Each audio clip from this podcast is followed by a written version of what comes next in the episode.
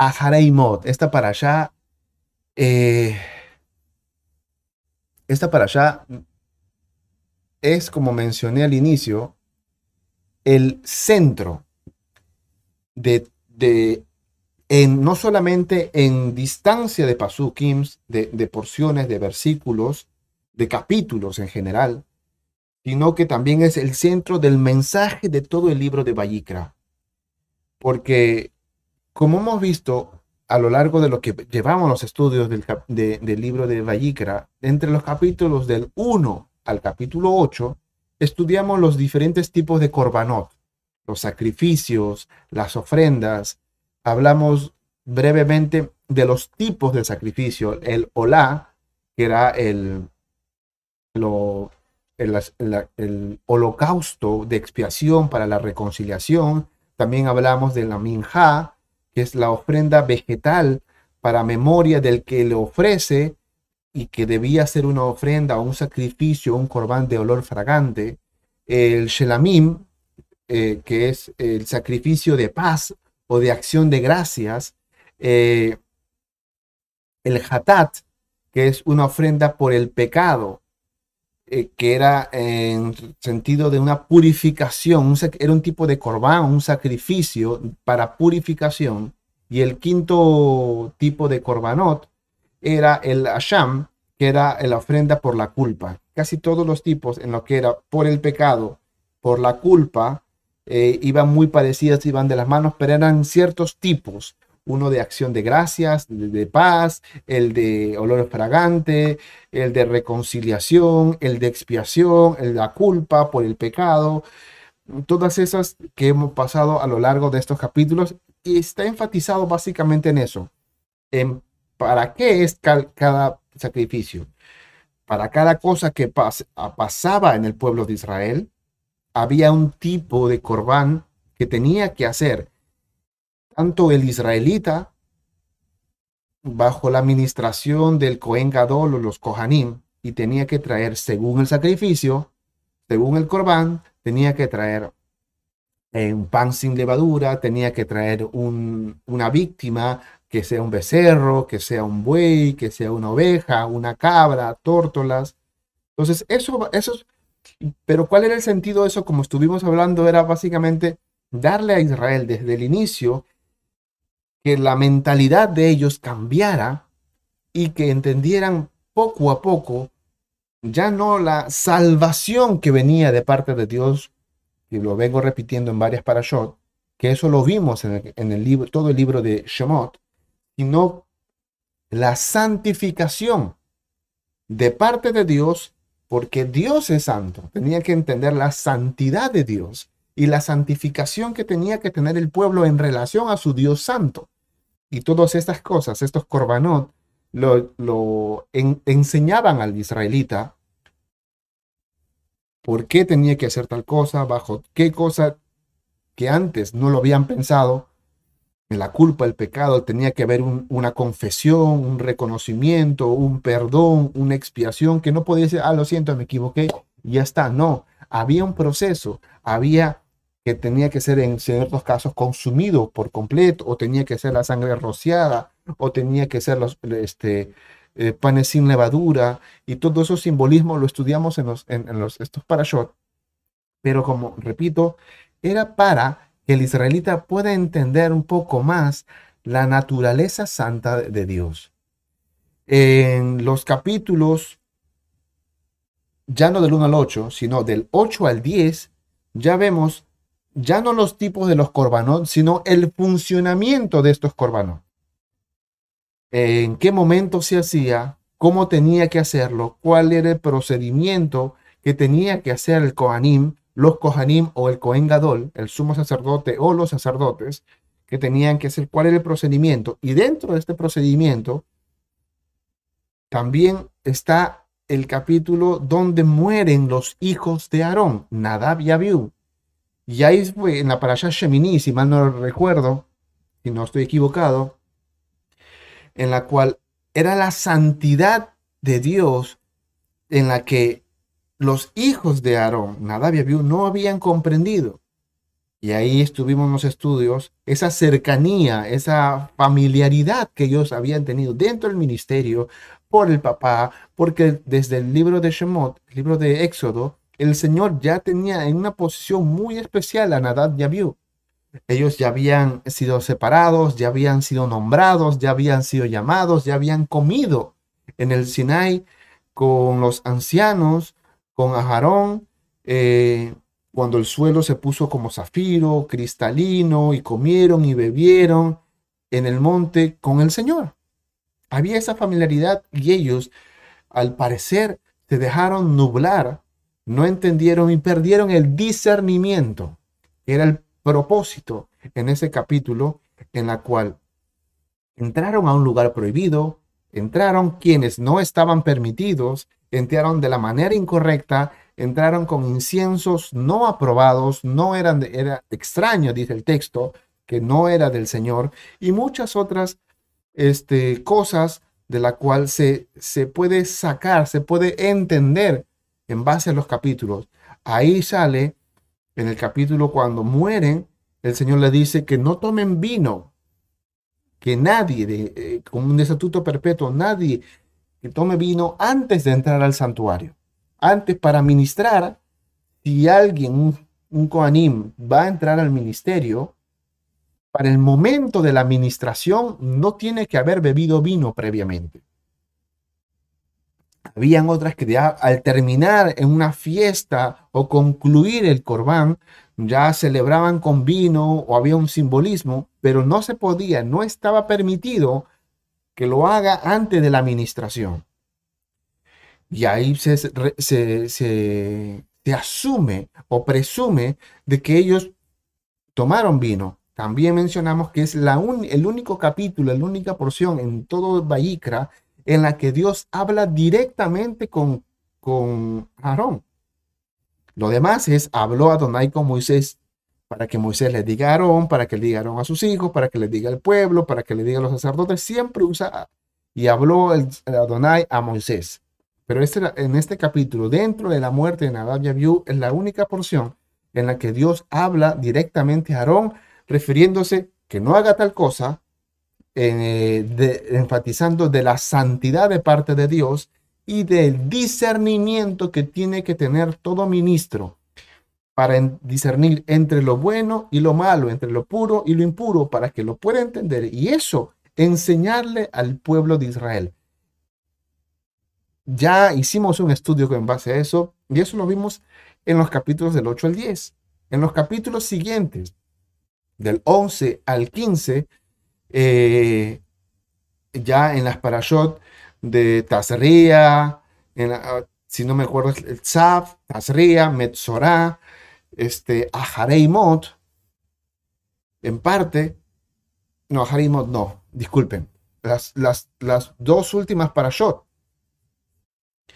ya nos habla de un poco de las impurezas.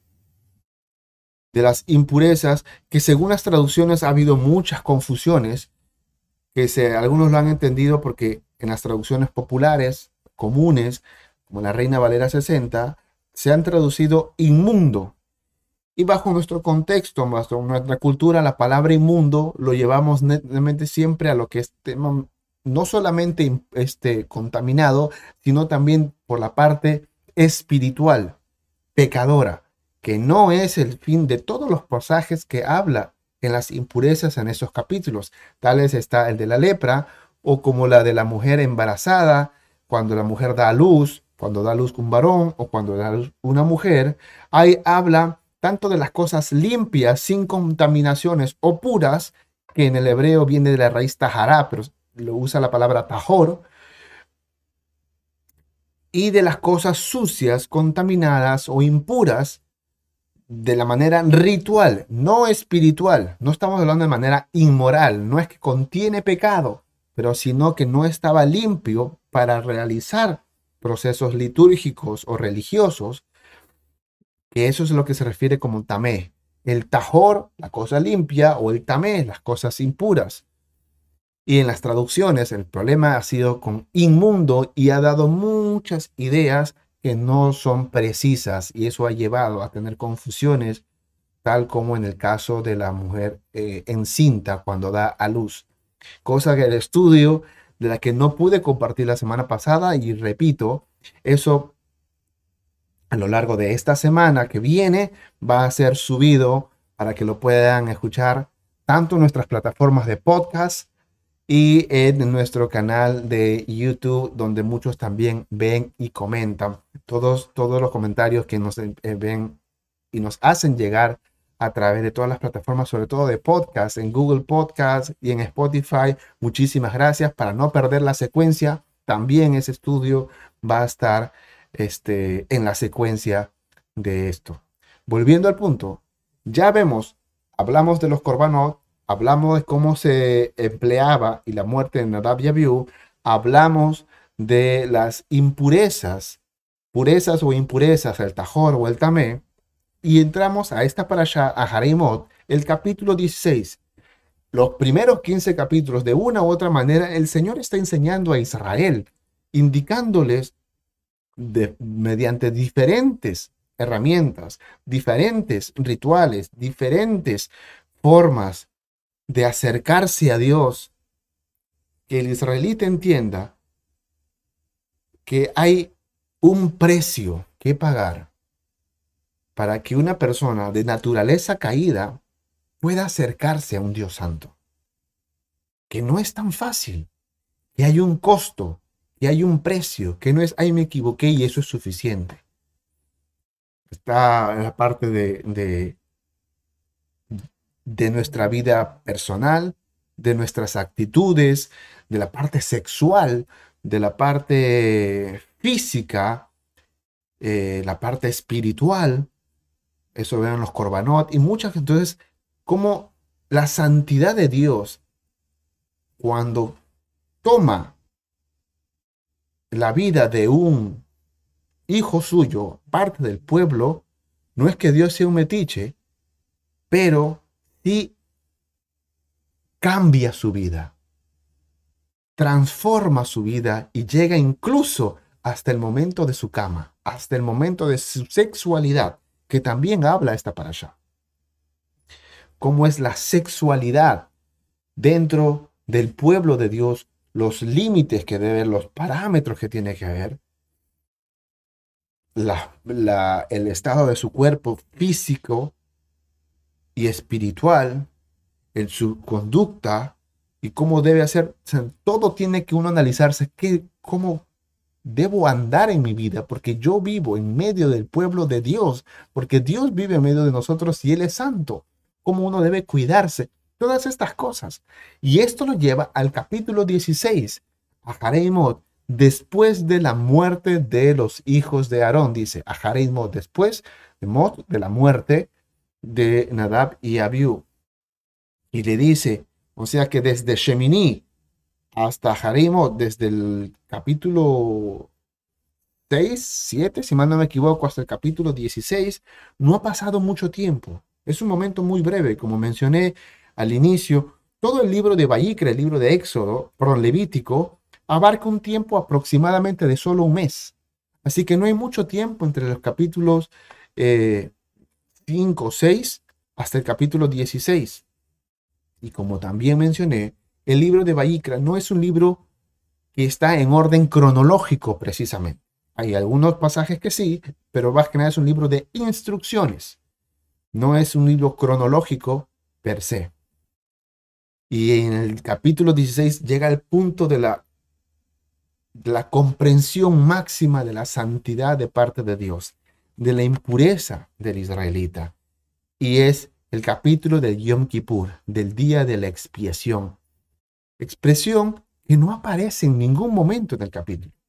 No van a ver en ninguna parte expiación, reconciliación o cubrir en el capítulo 16. No hay ese término. Sí lo va a ver en el capítulo 20, 21, cuando hablan de las fiestas y habla del, menciona el día de la expiación, pero no en este capítulo. Entonces, en este, en este, en este parte, Yom Kippur, Dios empieza a dar una serie de instrucciones que pueden parecer muy raras, de la cual no vamos a hablar esta noche por cuestión del tiempo. Y también tenemos un estudio que hemos realizado las temporadas anteriores en, en, Maravillas de la Ley, en A través de la Torá, eh, porciones en las que los invito, terminando la transmisión, puedan verlo. Eh, dejaremos sobre el día de la expiación o el Yom Kippur. Pero continuando con ese momento de la pureza, sobre el Hatat, sobre Azazel, sobre todo lo que indica y expresa o apunta por todos lados a la persona de la redención, de la expiación, de la sangre, del sacrificio, todo en beneficio del israelita para quitar su maldad, muestra a la persona de Yeshua, nuestro Mesías, nuestro Mashiach. Siguiendo muy entrelazado, que puede parecer que no tiene nada que ver, está este capítulo 17. El capítulo 17 que nos habla de la sangre. En el capítulo 17 nos habla de que uno nos habla del momento más cúspide, santo del pueblo de Israel, que hasta el día de hoy sigue siendo el día más sagrado para el, para el judaísmo. Y empalmada inmediatamente después, nos habla de la sangre y nos habla de la sangre de dos maneras. La sangre que es derramada y la sangre que es consumida. La primera parte del capítulo, los primeros nueve versículos, nos habla de la sangre que es derramada. Y ahí el pasaje es muy particular porque el mandato dice así, déjeme colocarlo rápidamente por cuestión del tiempo. Dice, entonces el Señor le dijo a Moisés, da las siguientes instrucciones a Aarón, a sus hijos y a todo el pueblo de Israel. Esto es lo que el Señor ha ordenado. Si algún israelita de nacimiento sacrifica un toro, un cordero o una cabra dentro o fuera del campamento, en vez de llevarlo a la entrada del tabernáculo para presentarlo como una ofrenda al Señor, elegí esta versión de la nueva traducción viviente porque es lo que el sentido del, pasaje quiere decir. La versión, en la versión Reina Valera eh, dice que será culpable de sangre y muchos no entienden por qué, qué significa ser culpable de sangre. Quien hace un sacrificio o derrama sangre fuera del tabernáculo y no lo lleva a las puertas del tabernáculo, será culpable de sangre, dicen las versiones Reina Valera. Y en las versiones actuales explica lo que es ser culpable de sangre, como en esta versión de la nueva traducción viviente. En vez de llevarlo a la entrada del tabernáculo para presentarlo como una ofrenda al Señor, esa persona será tan culpable como un asesino. Esa persona ha derramado sangre y será excluida de la comunidad. El propósito de esta regla es evitar que los israelitas sacrifiquen animales en campo abierto, asegurar que lleven sus sacrificios al sacerdote a la entrada del tabernáculo para que él pueda presentar los animales como una ofrenda de paz. Que eso era un eh, un tipo de corbán. ¿Recuerdan el, el corbán de la ofrenda de paz, el shelamim? Ya, cuando uno derramaba sangre en Israel, tenía que hacerlo, cuando hacía un derramamiento de sangre, era de dos, solamente de dos maneras. Porque iba a consumir el animal o porque iba a hacer un tipo de adoración. No hay de otra. Uno no mataba un animal por cualquier cosa. Ah, porque, este, ¿sabes qué? Ya está enfermito, hay que sacrificarlo. No había, no había esas posturas o hace el sacrificio porque va a ser una ofrenda, un corbán, o va a ser el sacrificio o la matanza del animal porque lo va a consumir. Y en esas dos figuras, en la primera, el propósito está, está muy claro acá. Si es por un tipo de ofrenda, de sacrificio o un corbán, y el tipo de corbán que la figura se asemeja es un shelamim, una ofrenda de paz. Así que si es una ofrenda de paz y va a matar al animal, va a derramar la sangre por, una adoración, un sacrificio, tiene que ser única y exclusivamente en las puertas del tabernáculo. Si mataba al animal y no lo llevaba a las puertas del tabernáculo, quiere decir que estaba haciendo una adoración y no era a Dios. Y eso es idolatría. Entonces, con, ese, con esa intención, el Señor da a Moisés este mandato para compartirlo con todo el pueblo y lo, lo dice acá. Si algún israelita sacrifica un torneo, cabra, toro, cordero cabra dentro del o fuera del campamento, en vez de llevarlo a la entrada del tabernáculo para presentarlo como una ofrenda al Señor, esa persona será tan culpable como sea. Era derramado sangre en Israel. Y van a ver, sobre todo en Babidbar, este, cuando están todas las leyes naturales, sociales, eh, sobre un asesinato, cuando alguien era culpable de asesinato, no había una ofrenda, no habría un holocausto, no había algo que lo pudiera expiar o perdonar. El castigo era la muerte.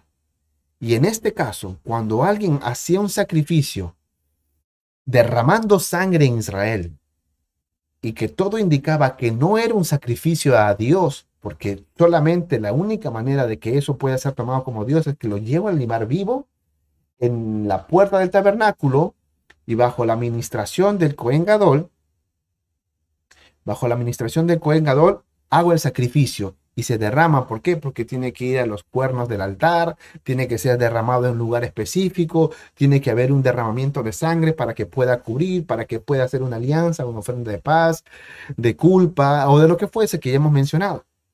Pero si no se cumplía esos requisitos, todo lo demás era tomado como idolatría. Y para cuidar que Israel no caiga en esa idolatría, da este mandato y ese derramamiento de sangre iba a ser tomado delante de Dios como un asesinato. Entonces no era algo simple, no era algo, ah, bueno, se me pasó, se me olvidó. Y voy a explicar muy importante, porque lo menciona, el propósito de esta regla es evitar que sacrifiquen animales en campo abierto y asegurar que lleven sus sacrificios al sacerdote a la entrada del tabernáculo. ¿Saben lo que me pareció interesante de esta porción? Cómo Dios enfatiza de que solamente hay una manera de agradar a Dios en sacrificio. Es de la manera como Dios lo dice, no como uno piensa hacerlo, no como uno tiene la intención, y es de la manera de Dios y en la casa de Dios. No había de otra manera. No había de otra forma. Y el que lo hacía a su forma era culpable de asesinato. Y no había expiación para esto. El castigo de eso no, no era que tenía que hacer un sacrificio, que tenía que hacer un... No, no. Quien hacía eso era excluido de la congregación. En los versículos 5 y 6 nos dice, entonces, cuando traigan el animal, lo pueda presentar el Aram Shlamim, una ofrenda de paz, el sacerdote podrá salpicar la sangre sobre el altar del Señor a la entrada del tabernáculo y podrá quemar la grasa como un aroma agradable al Señor. Quiere decir que si quiere hacer un sacrificio, tiene que hacerlo, repito, en el lugar que Dios establece, de la manera que Dios establece, y o quiere decir que obedecerle a Dios. Y si tú lo hacías de la manera como Dios andaba, o sea, obedeciéndolo, el resultado iba a ser un sacrificio agradable, de, de aroma agradable al Señor. Entonces, si no lo hago de la manera como Dios dice, no es agradable, no es el sacrificio, sino que es una falta, un pecado, una afrenta a Dios, al ponerme a un nivel de un asesino y la paga era ser excluido de la congregación. Mira lo fuerte que es esto. Lo fuerte. ¿Y por qué hace eso el Señor? Como que, como que estás muy fuerte, muy, muy legalista es el Señor. Porque Dios conoce el corazón de su pueblo y lo expresa en el versículo 7. Miren lo que dice. El pueblo ya no debe serle infiel. No, no quiero que el pueblo le sea, sino ya lo habla como en pasado. Ya basta. Ya no debe serle infiel. Miren, presten atención a la palabra que utiliza. Infidelidad al Señor al ofrecer sacrificios a ídolos que tienen forma de cabra. En las versiones antiguas o populares, se dice, ya no deben hacer, ya nunca más harán sacrificios a los demonios. Cuando hace esa, expresión, muchos toman eh, el pensamiento, la idea, como hemos visto en el Brihadashah, de los demonios que poseían a las personas y algo, no era tan así, sino la palabra eh, que usa este, en el hebreo tiene que ver más que nada como un monigote, como una figura, como alguien que es eh, un utensilio que hace función de.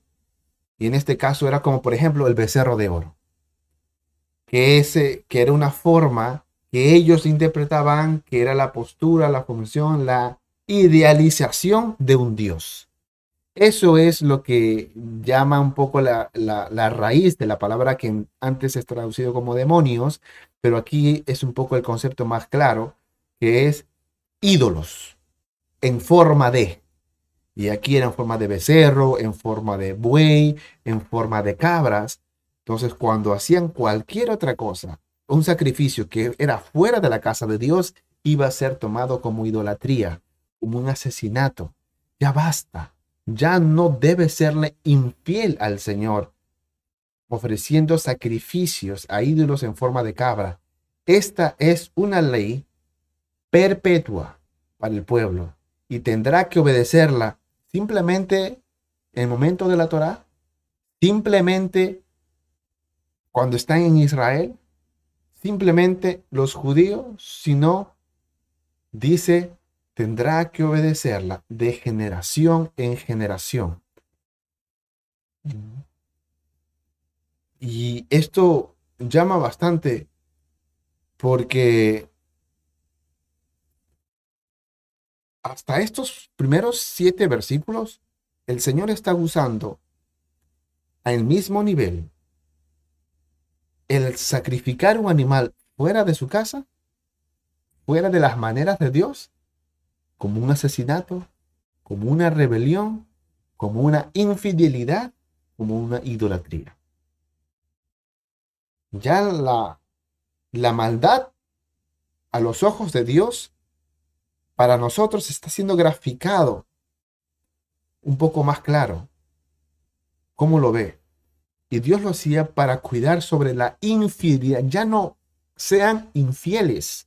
Basta de ser infieles. Y uno dice, pero es que Israel estaba siendo muy bueno, acababa de ser liberado por Dios mismo. Pero hemos visto el mismo episodio de Becerro de Oro. Cuando estemos terminando la Torá, en la parashá, si mal no me equivoco, Besot Habrajá, capítulo 32 de Devarim, cuando Moisés está dando este, las bendiciones, da una bendición en futuro, hablando en pasado de que Israel será infiel es infiel. Ya estuvieron de dioses en dioses, se arrodillaron a formas creadas y todo eso explicando que Israel va a caer en eso. En idolatría, en fornicación, etcétera, y etcétera, etcétera. Y dice, pero ¿cómo puede ser posible? Y eso va a ver a lo largo de todo el Tanaj. Episodios tras episodios, libros tras libros. Y uno de los más memorables es del Jeroboán. Jeroboán en la palabra es, tiene el, el, el calificativo de el que hizo pecar a Israel. Y va a ver muchos nombres que hizo, siguió el pecado de Jeroboam, siguió los caminos de Jeroboam, quien hizo pecar a Israel. Uno de los episodios claros en Jeroboam está en el segundo de Crónicas, segundo libro de Crónicas, capítulo 11. Acá tengo el pasaje, los versículos del 13 al 15 dice, todos los sacerdotes y levitas que vivían en las tribus del norte de Israel se aliaron con Roboam. Los levitas incluso abandonaron sus pastizales y sus propiedades y se trasladaron a Judá y a Jerusalén, porque Jeroboam y sus hijos no les permitían servir al Señor como sacerdotes. Jeroboam nombró a sus propios sacerdotes para servir en los santuarios paganos donde hirieron, donde rindieron, perdón, culto a ídolos en forma de cabra y de becerro que él había hecho. Jeroboam fue un rey después de Salomón y él se partió el reino y el Señor había prometido, había prometido a, Jeroboam y este hombre se llenó de maldad y llevó, tenía un deseo por la idolatría y llevó al pueblo a la idolatría. Y eso es lo que dice, que incluso los levitas, cuando iban a hacer el ministerio para el Señor, Jeroboam dijo, no hagan eso, ya basta de eso.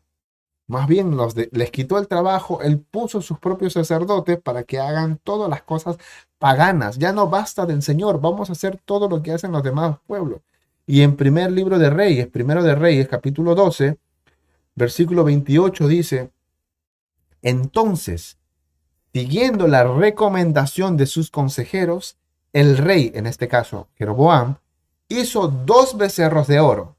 Después dijo a la gente, miren, para ustedes es muy complicado ir a Jerusalén a adorar. Miren, israelitas, estos son los dioses que te sacaron de aquí. ¿Te dan cuenta?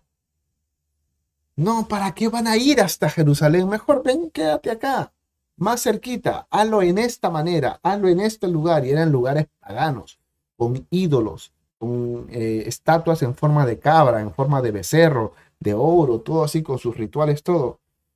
¿Por qué? Porque dijo, sí que el Señor te dijo que solamente se puede adorar ahí. Mira, puedes hacerlo así. Y eso es una voz diabólica. Y eso se puede aplicar, se puede todavía, eh, eh, todavía funciona hoy en día en muchas de nuestras cosas en la vida común. Desde el inicio en Génesis, así que el Señor te dijo que no comas de ese fruto. No, cómelo, no te va a pasar nada. Así que esto, y acá Jeroboam es como decir, Israel, así que el Señor te ha dicho que solamente se le puede alabar en Jerusalén. No, es muy lejos, es muy complicado. El Señor dijo, de todas partes de Israel, desde incluso fuera, para las fiestas, para los sacrificios, tenían que venir a Jerusalén a adorar. Como vemos en el capítulo 17 de Levítico, no podías hacer ningún sacrificio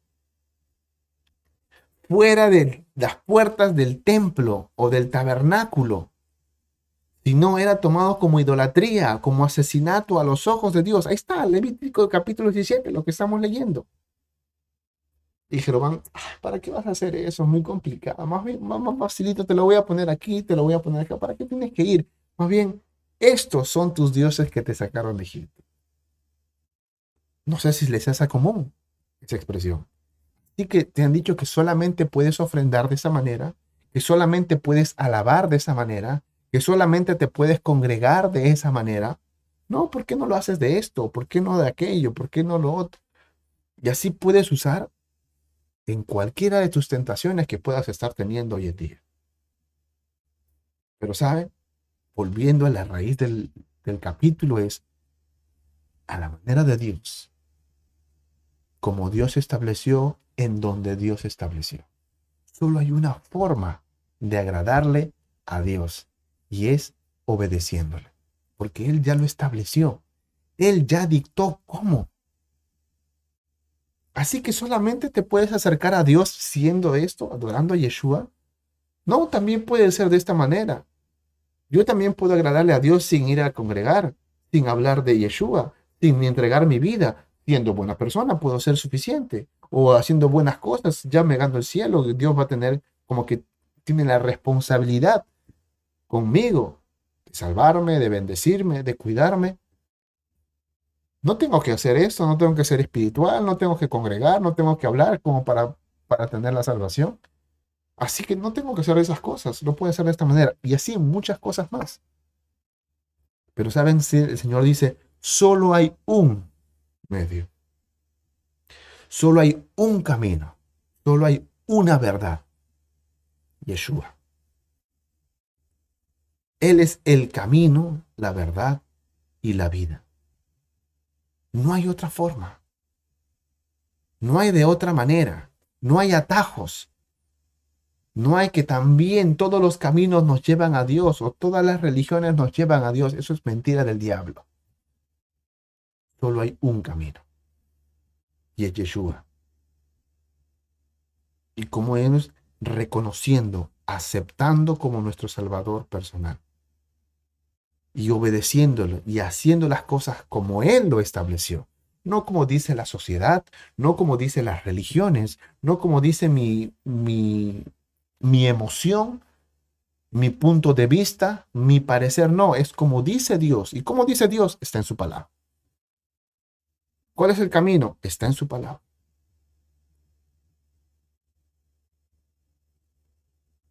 Y todo eso está en los primeros pasukim. En la primera mitad es todo lo que era sacrificio, la sangre derramada. Si se derramaba la sangre de cualquier otra forma, era un asesinato e idolatría. Y en la siguiente parte era la sangre consumida. Con esta parte quiero terminar. Ya nos habla de los de ya no es que yo voy a matar el animal para un tipo de sacrificio como mencionamos, sino la otra figura que yo iba a matarlo para comerlo. Y si era esa figura, tenía que primero ser un animal permitido, ¿no? porque ya estaba la ley del kashrut, los animales permitidos. O sea, tenía que ser no solamente el tipo de animal, sino también el tipo de matanza que iba a verse.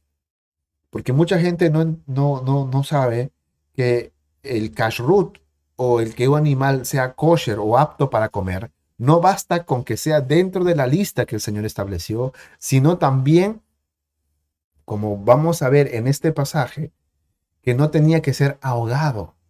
Y ahogado en la raíz del hebreo implica muchas cosas, asfixiado, ahorcado, sumergido en agua. Y eso que un animal quiere decir que cuando se sacrificaba no podía sufrir, tenía que morir casi instantáneamente. Cuando se mataba un animal que pasaba por un proceso cruel de matanza, que tenía un proceso agónico, ya por más que sea cordero, por más que sea becerro, por más que sea una, una oveja, algo que era dentro de la lista permitida, pero sufrió al momento de morir, ya no es apto, porque es un animal ahogado, asfixiado, ahorcado. Y eso está prohibido para el Señor. Eso es algo inmundo, algo impuro, algo que a Dios abomina. Entonces, no bastaba con que sea de la lista de lo permitido, sino que también tenía que tener que morir o sacrificarse de una manera establecida por parte de Dios. Por eso en el, en el kashrut o, las comidas kosher que tienen el certificado kosher, no solamente son de esos animales, sino tienen un proceso apto en la que no hay crueldad este animal. Sí, han sido sacrificados, pero ha sido casi instantáneo. Curiosamente, los animales eh, eh, kosher tienen la carótida muy a la superficie. En cambio, los que no son tienen un poco más metido. Entonces, para poder matarlo, va a tener que haber más corte y más profundo y va a ser un proceso de sufrimiento. En cambio, como un cordero tenía un, cuchillo muy, muy feludo, instantáneo, y salía la sangre se derramaba la sangre casi como una manguera a presión y moría desangrado. Casi instantáneo. no pasaba mucho tiempo. Muchos animales como que dormían. ¿Y por qué? Porque lo primero que hace cuando falla la carótida, la falta de oxigenación, lo desmaya. No pasa ese proceso, si no lo desmaya, y mientras está desmayado termina de salirse toda la sangre y murió. Es como que durmió, murió dormido, por así decirlo. Volviendo al punto, en esa segunda figura de que si había un derramamiento de sangre por, para consumirlo, ya no solamente tenía que ser con el kashrut, sino que también estaba ahora. Esa sangre va a tener que ser tapada, enterrada. No vas a poder consumirla. Y explica el por qué. Dales también este mandamiento. Si algún israelita de nacimiento o extranjero que vive entre ustedes ofrece una ofrenda quemada o un sacrificio, pero no lo lleva a la entrada del tabernáculo para ofrecerlo al Señor, esa persona será excluida de la comunidad. Si algún israelita de nacimiento o extranjero que vive entre ustedes come o bebe sangre en cualquier forma, yo me pondré en contra de esa persona y la excluiré de la comunidad. Y aquí explica el por qué. Porque la vida del cuerpo está en la sangre. Les he dado la sangre sobre el altar con el fin de purificarlos para hacerlos justos ante el Señor. Es la sangre dada a cambio de una vida la que hace posible la purificación. Este versículo es clave para un israelita, para nosotros, hoy que somos creyentes en nuestro Mashiach Yeshua. Muy al margen, en la parte de, idolatría o la parte comestible o, o bebible, el propósito de la sangre, la sangre es vida. Y eso yo los he dado a ustedes con el fin de purificación, o sea, la sangre es vida, es una herramienta de purificación medio para la justificación de la persona. Es la sangre dada a cambio de la vida la que hace posible la purificación. Todo este mensaje está completamente mencionando, apuntando como referencia, como sombra clara al sacrificio de nuestro Cordero Pascual Yeshua Meshicheinu. Es la vida igual a la sangre.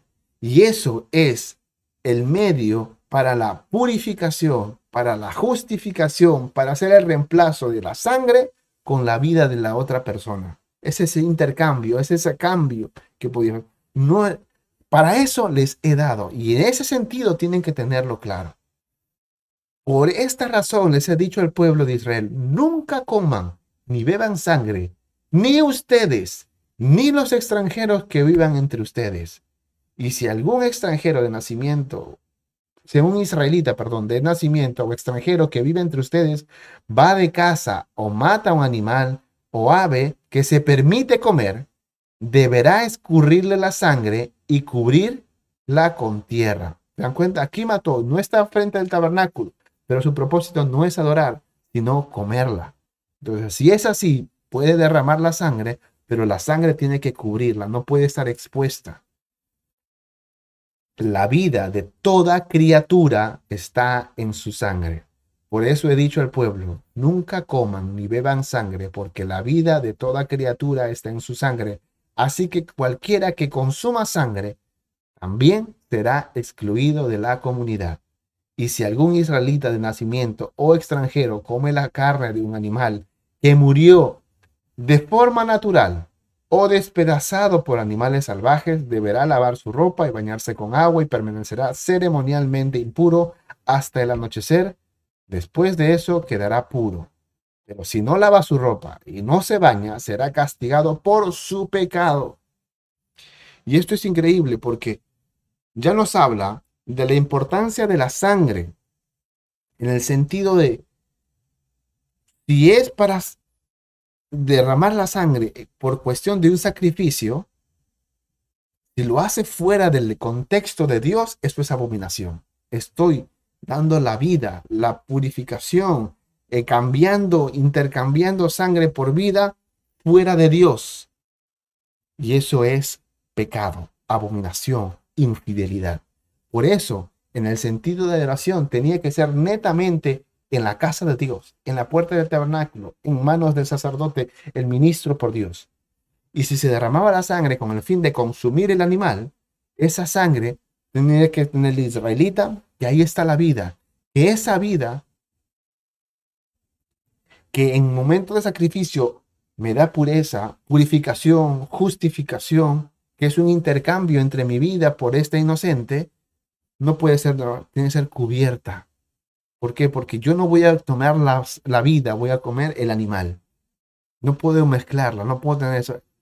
Todo ese, ese sentido, ya no solamente de la pureza, sino darle el sentido de la importancia de la sangre como medio de purificación, de justificación, de expiación o redención para un israelita. Entonces no se podía hacer algo especial para el Señor porque todo es un tema físico y espiritual. Y en el Brit nos da muchísimos pasajes en relación a la sangre. Dice en Marcos capítulo 14, versículo 23, y tomó en sus manos una copa de vino y dio gracias a Dios por ella y se la dio y todos bebieron de la copa diciendo, esta es mi sangre que por vosotros es, que por muchos es derramada. El Señor estaba instituyendo la cena, pero dando referencia, mi sangre, es mi vida, porque como dice en Vallica capítulo 17, la sangre, en la sangre está la vida, entonces mi vida está siendo derramada por muchos. No era algo caníbal, no era, ellos entendían, como judíos entendían que mi vida está siendo derramada por muchas personas. En Romanos capítulo 3, versículo 22 en adelante dice, Dios no hace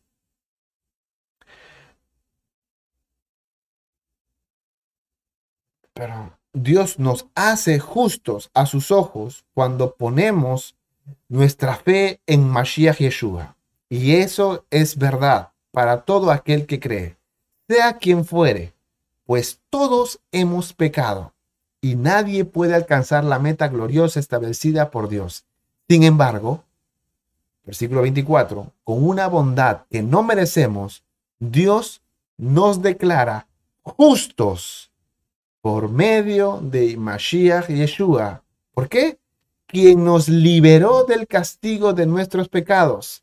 Versículo 25 pues Dios ofreció a Yeshua como el sacrificio del pecado y las personas son declaradas justas a los ojos de Dios cuando creen en que Yeshua sacrificó su vida al derramar su sangre.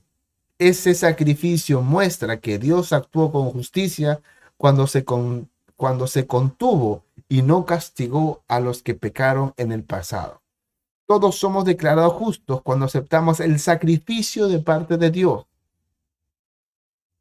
Con la víctima, Yeshua, y por medio de su sangre, su vida fue derramada y esa sangre fue la que nos declara a nosotros, pecadores, como justos. Romanos capítulo 5, versículo 9 dice, entonces, como se nos declaró justos a los ojos de Dios por la sangre de Mashiach, con toda seguridad, Él nos salvará de la condenación de Dios. Tenemos que entender que la sangre,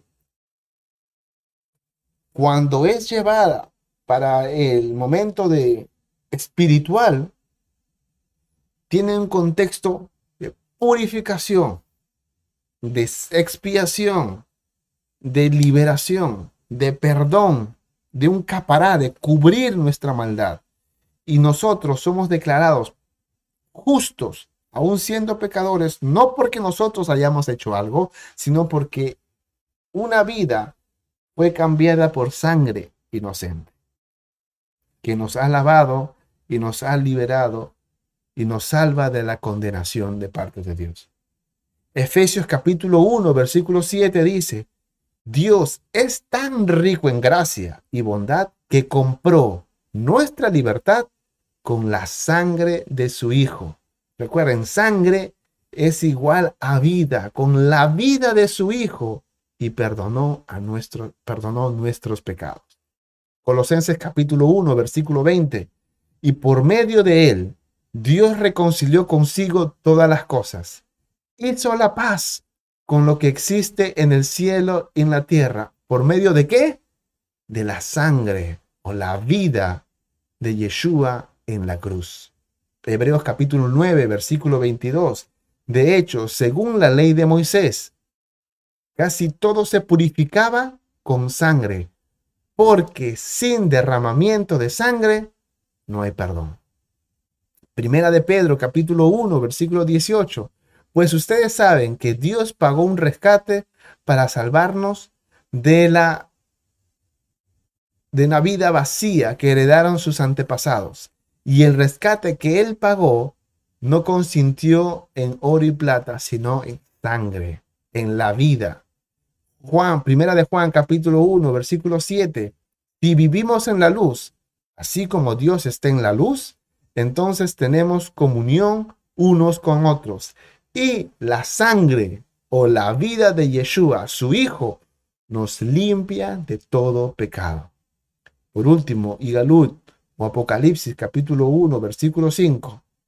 Y de Yeshua Hamashiach, Él es el testigo fiel de estas cosas, el primero en resucitar de los muertos y el gobernante de todos los reyes del mundo. Toda gloria sea al que nos ama y nos ha librado de nuestros pecados al derramar su vida, su sangre por nosotros. Esto nos lleva a nosotros a entender la importancia de la sangre, no solamente en la parte de, en la parte sacrificial del holocausto, como está sombras en el, en el capítulo 17 de Vallicra, sino entendiendo esto, comprender mucho más y, y agradecer la obra de Yeshua que hizo por nosotros. Porque aun cuando estaba en, tierra, el Señor dijo que ese es el único medio y muchos no le entendieron. Porque en Juan capítulo 6, versículos 51 y 52, Él dice, yo soy el pan vivo que descendió del cielo. Todo el que coma de este pan vivirá para siempre. Y este pan que ofreceré para que el mundo viva es mi carne. Entonces la gente comenzó a discutir entre sí sobre lo que él quería decir. ¿cómo puede este hombre darnos a comer su carne? Se preguntaban. Es como que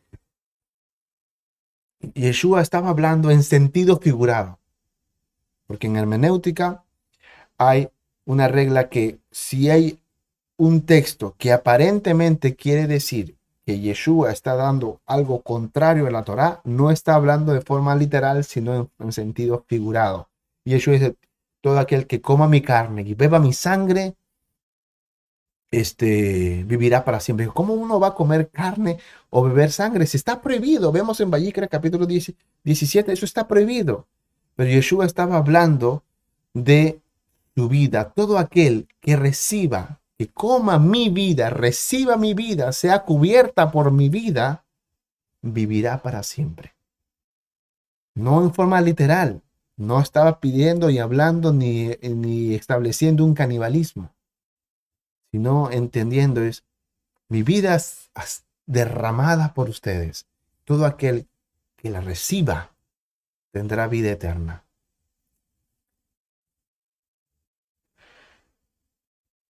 Y si me preguntan, Israel, pero bueno, eso es en la Torá. Ahora no, ahora no tiene nada que ver, o solamente es para los judíos.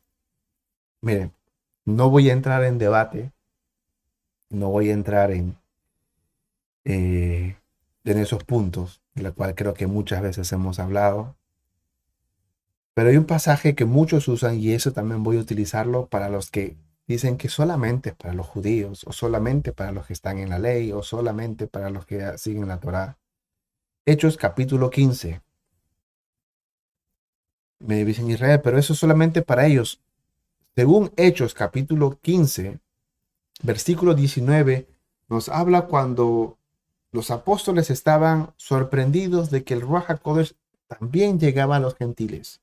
Y estaban en debate que se tenían que hacer una cosa, que tenían, que tenían que hacer, que se tenían que comportarse como judíos o no tenían que comportarse con los judíos. Y ahí estaban no sabiendo qué hacer. Ellos no han vivido como nosotros, pero el Raja Kodesh también vino sobre ellos. Ellos no son kosher como nosotros, pero el Señor igual nos utiliza. Y bajo ese contexto, Hechos capítulo 15, versículo 19 dice, hablando Santiago, el que era tomado históricamente, ya se evidenció que era no solo Pedro, sino Santiago tomado como el líder, el portavoz, el encargado o el papá, por así decirlo, o el anciano de los apóstoles, que lo que él decía era ley. Y, y Santiago dice, o Jacobo, y mi opinión entonces es que no podemos, no debemos ponerles obstáculos a los gentiles que se convierten a Dios. Al contrario, deberíamos escribirles y decirles que se abstengan de comer alimentos ofrecidos a ídolos, de inmoralidad sexual, de comer carne de animales estrangulados y de consumir sangre. No voy a entrar en debate por lo de, la, las fiestas y muchas cosas. Pero aquí los apóstoles estaban diciendo, bueno, que no vivan como nosotros, pero esto sí es un no negociable. La inmoralidad sexual, la idolatría, el, el comer animales estrangulados, ahogados y la sangre. Entonces, para todo aquel creyente que dice que esto de Levítico 17 ya no es vigente para nosotros, que esto es, un legalismo, que esto es solamente para los judíos o todos los que practican Torah y ya no está. Esto, bajo ese contexto, Jacobo en el Brihadashah dice que comer sangre está al mismo nivel de la inmoralidad sexual y la idolatría. No digo esto para establecer una religión o una nueva ley, sino que esto es cuestión de conciencia. Cada uno debe ver en su relación con Dios, a la luz de su palabra, esto es de Dios, esto le agrada, esto como Dios lo estableció y así es como lo voy a hacer. Que el Señor los bendiga.